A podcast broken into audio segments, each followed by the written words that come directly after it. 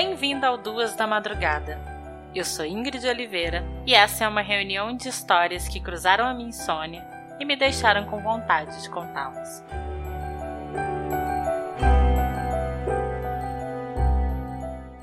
Quando acontece alguma tragédia, é comum que a gente pense em como a vida é um sopro. Mas algumas histórias como essa fazem a gente perceber que muitas vezes a gente vive ou sobrevive meio que por pirraça, quase uma birra.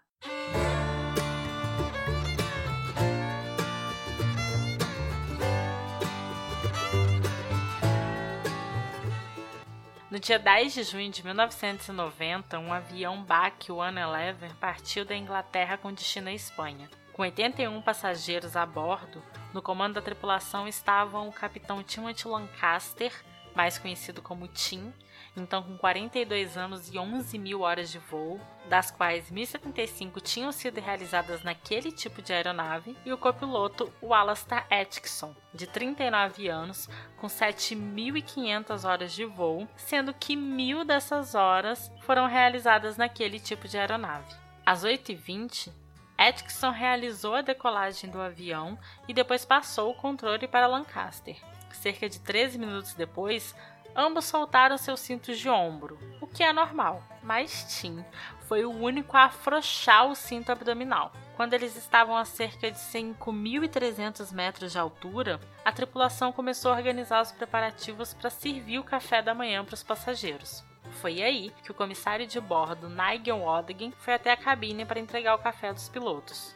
Assim que entrou, ele ouviu um barulho ensurdecedor. O painel do para-brisa esquerdo, do lado de Tim, tinha se soltado. A descompressão imediata não só arrancou tudo do lugar na aeronave, como também sugou Tim pela cabeça para fora do avião. As pernas de Tim ficaram presas nos controles da aeronave e, para sua sorte, Nigel foi rápido e conseguiu agarrá-las. O tronco de Tim se dobrou para fora, colando-se no teto da aeronave, e o vento lá fora era congelante. Além disso, os pés de Tim desligaram o piloto automático com explosão do para-brisa, a porta da cabine de comando foi lançada contra o console central, bloqueando o acesso às alavancas do acelerador. Então o avião mergulhou numa queda, ganhando muita velocidade, chegando a atingir 650 km por hora. Dois comissários entraram na cabine e tentaram ajudar Naigon a trazer o piloto para dentro do avião, mas a força de sucção era forte demais para eles. Foi então que notaram que o jeito era tentar aguentar até um pouso emergencial. Eles conseguiram tirar as pernas de Tim do painel de controle e posicioná-la sobre o encosto do assento, para poder ajudar Atkinson a tentar recobrar o controle do avião. O copiloto reativou o piloto automático enquanto gritava Mayday, desesperadamente para o controle de tráfego. Porém, o ruído do vento impediu que ele fosse ouvido, e além disso, ele precisava se manter longe da rota de outros aviões, Assim que o copiloto conseguiu atingir uma altitude razoável, ele começou a desacelerar o avião e tentar nivelá-lo. A essa altura, o corpo de Tim já havia deslizado para baixo, expondo seu rosto todo machucado de tanto bater na fuselagem do avião. O corpo estava com os olhos arregalados e a pele do pescoço à mostra num tom acinzentado. Bom, todos sabiam que ele já estava morto. Porém, Nigel se recusou a soltá-lo, não só porque ele queria levar seu corpo até o solo, mas também porque ele podia atingir os motores das asas ou estabilizador horizontal da aeronave. Quando finalmente foi ouvida uma autorização do controle de tráfego aéreo dando permissão para que fosse realizado um pouso de emergência, eles se dirigiram para Southampton, na costa sul do Reino Unido. O copiloto conseguiu realizar um pouso seguro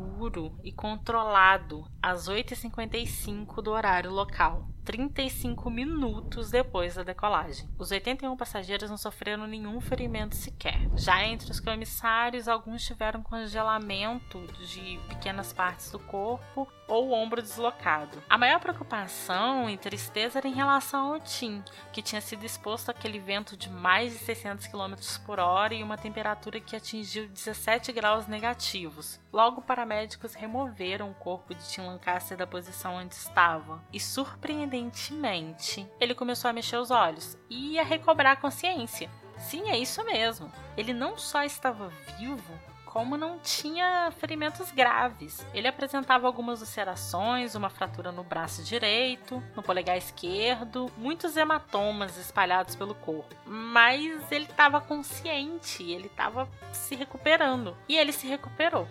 O Departamento de Investigação de Acidentes Aéreos do Reino Unido começou a apurar o que tinha acontecido durante o voo, considerando que um acidente como aquele é extremamente incomum. E o que aconteceu foi que no dia anterior ao acidente, a aeronave tinha passado por manutenção. Uma das tarefas de revisão foi substituir o para-brisa lateral esquerdo, onde ficava o assento do Tim Lancaster. Então, em vez do gerente de manutenção daquele turno supervisionar e fiscalizar o trabalho que foi realizado pelos técnicos, ele mesmo decidiu que cumpriria aquela tarefa de troca, embora ele não fizesse isso há muitos anos.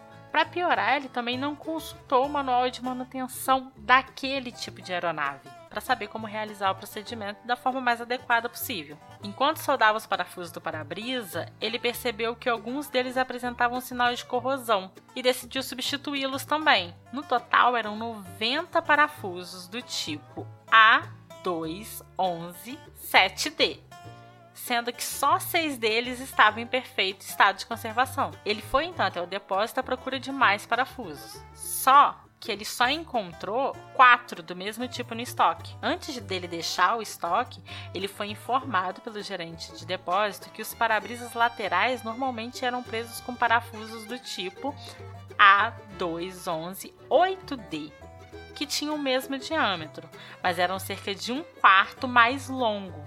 A pessoa que substituiu da última vez já havia feito o serviço errado, mas o gerente de turno simplesmente desconsiderou as informações.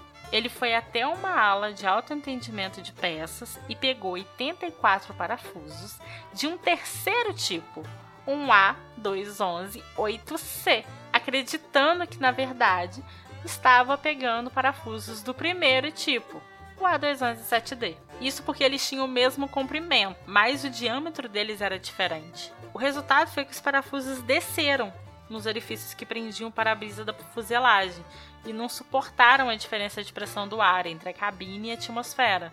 O relatório de investigação acusou a empresa de manutenção de negligência e impôs análises que garantia a qualidade da companhia aérea, proibição de gerentes de turno e a obrigação de uma realização de dupla verificação em todos os setores de inspeção. Além disso, foi decretado que todos os engenheiros de manutenção do Reino Unido fossem recertificados. Quanto ao Tim, cinco meses depois do acidente, ele estava recuperado e voltou a pilotar.